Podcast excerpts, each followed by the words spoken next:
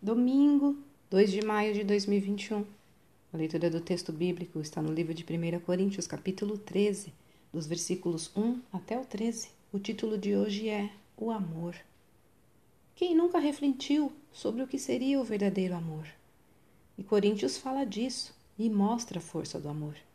É ele que dá o valor a tudo que possuímos, inclusive aos dons espirituais. Os coríntios valorizavam uma série de dádivas espirituais especialmente o dom de línguas, mas nada seria significativo se não tivessem amor uns pelos outros. O verdadeiro amor converte-se em ações práticas na vida cristã.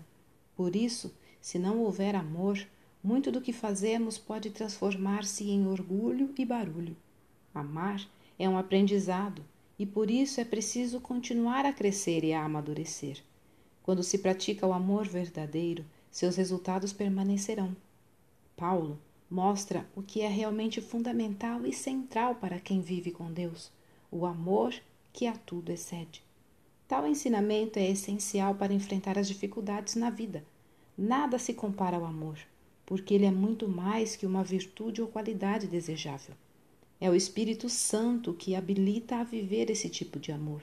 Por isso, ele é extraordinariamente diferente, podendo contrastar com as possíveis realidades cruéis que cristãos venham a enfrentar em momentos específicos. Este é o amor que deve ser almejado, o amor grandioso que supera o falar línguas de homens ou de anjos. Não se trata de desprezar o dom, mas de nada adianta ter muitos deles ou outros bens especiais se não forem acompanhados de riqueza de amor pelo próximo. O próprio Deus ensinou o valor do amor quando enviou seu Filho para morrer por nós.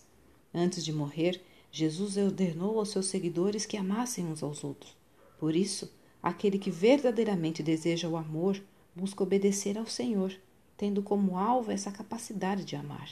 Quando o amor é real, a fé e a esperança também serão, porque o primeiro toma tudo especial, e no fim, quando tudo passar, ele permanecerá. Olha, de tudo o que possa existir, o amor é o bem mais precioso e digno de admiração pois jamais acaba. Texto retirado do presente diário da Rádio Transmundial, edição 24.